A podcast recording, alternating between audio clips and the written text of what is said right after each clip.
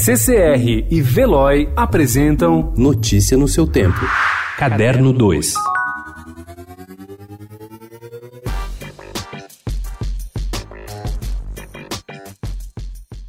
Aos 32 anos, o ator, cantor e apresentador Tiago Abravanel está de casa nova. Ele se mudou faz pouco tempo para uma cobertura no Brooklyn, na zona sul de São Paulo, onde vive com o marido, o produtor Fernando Poli. Foi amor de carnaval, esclarece Tiago em entrevista ao Estadão.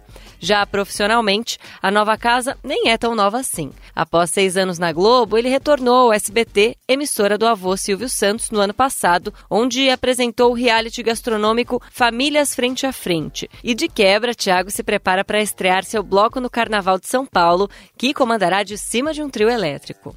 Dona Irã, a cidade de São Paulo foi sua grande musa inspiradora? A minha musa inspiradora é a musa Lite e musa Mussarada. Saudosa maloca, maloca querida, onde nós.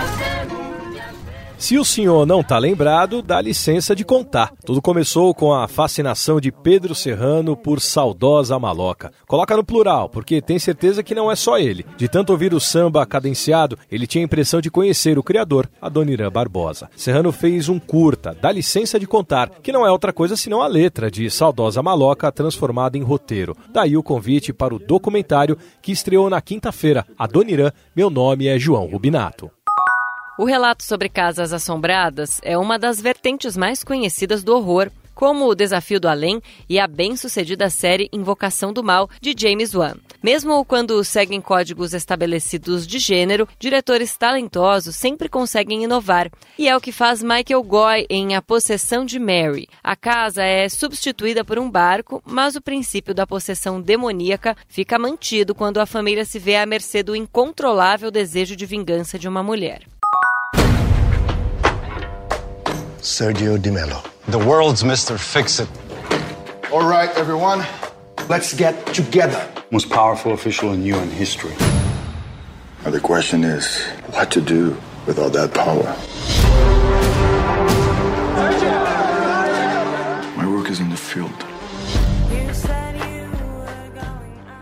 Wagner Moura acaba de acrescentar ao seu currículo mais um trabalho no cinema. O diplomata brasileiro Sérgio Vieira de Mello, alto comissário das Nações Unidas para os Direitos Humanos, no filme Sérgio, produção que chega aos cinemas e à Netflix em abril. O longa teve sua estreia mundial na terça-feira, fora de competição no Festival de Cinema de Sundance, nos Estados Unidos, onde Moura também é membro do júri na categoria Ficção Internacional. O filme se baseia no livro O Homem que Queria Salvar o Mundo, uma biografia de Sérgio Vieira de Mello, escrito pela diplomata americana Samantha Power. Notícia no seu tempo. Oferecimento CCR e Veloy.